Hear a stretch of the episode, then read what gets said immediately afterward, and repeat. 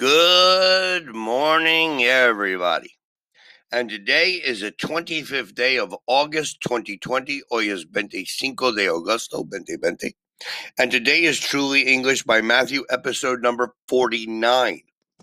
Thank you for joining us. I hope you're all having a good morning. Eat a healthy breakfast, please. Everything is fine with me and my family, thank God, and we are all happy. I hope everybody out there is happy. I am happy. I hope you are happy. Today, I want to review little, few, and a lot of. In Spanish, little is poco or poca. Few is pocos or pocas. A lot of is bastante or bastantes. For example, there's very little water in the glass. There's a lot of ice in my glass. There are very few desks in the room. There are a lot of chairs in the room. A lot of chairs, a lot of people, a lot of animals, a lot of problems, a lot of money, a lot of whiskey, a lot of beer, a lot of water, a lot of. The expression a lot of normalmente usar en oraciones afirmativas.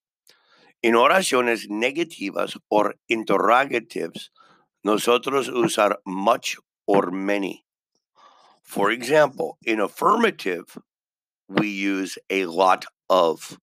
There's a lot of sugar in the bowl. There's a lot of books on the shelf. But in the negative, we use not much. For example, there is not much sugar in the bowl, or we use not many. There aren't many books on the shelf.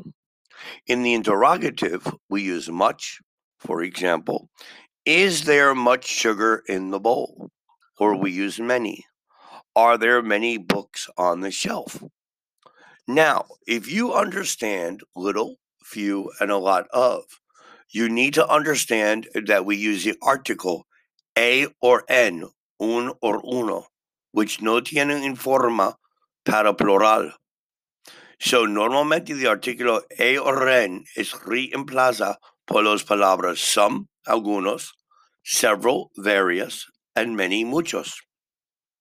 For example, there is a tree in the garden. There are trees in the garden. There are some trees in the garden. There are several trees in the garden.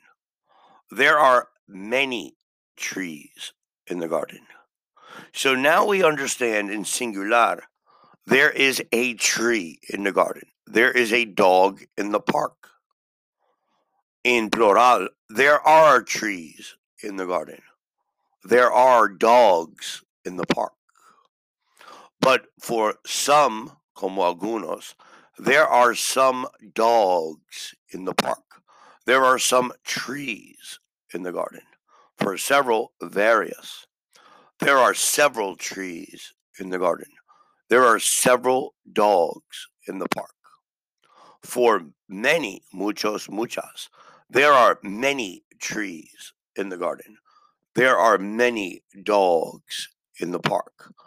Now, it's very important that you study little, few, a lot of, not much, not many, much and many. Also, some, several, and many. And these combine with there is in singular or there are in plural. So, for example, there's water in the bottle. There's no water in the bottle. There are flowers in the garden. There are no flowers in the garden. There are many flowers in the garden. There are several flowers in the garden. There are a lot of flowers in the garden. Okay. Now, if we use there is, it's going to be there is some milk, or there is a lot of milk or there is much milk. porque milk no es contable. There is a little milk, hay un poco de leche. There's very little milk, hay muy poco de leche. There is no milk, or there is not any milk. Pero si es plural, we use there are. There are some flowers. There are several flowers.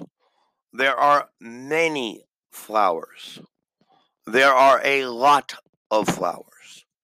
There are a few flowers. There are very few flowers.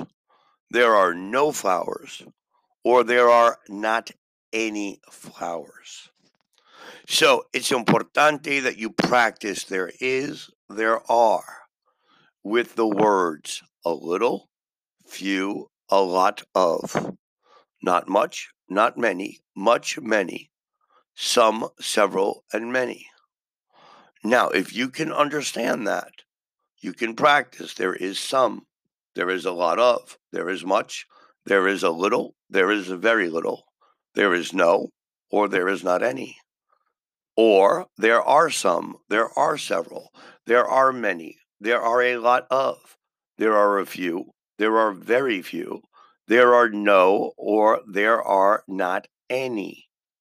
So you can practice these in order to help you speak English. Now, in the negative, you would say, there is not a lot.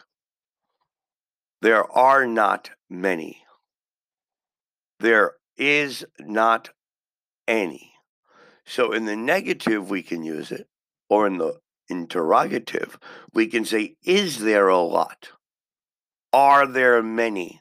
Are there many people in your house? Is there a lot of sugar in the coffee?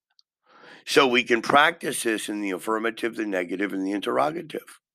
So please take your time, study, study the words, make repetition, hacer repeticiones constantemente.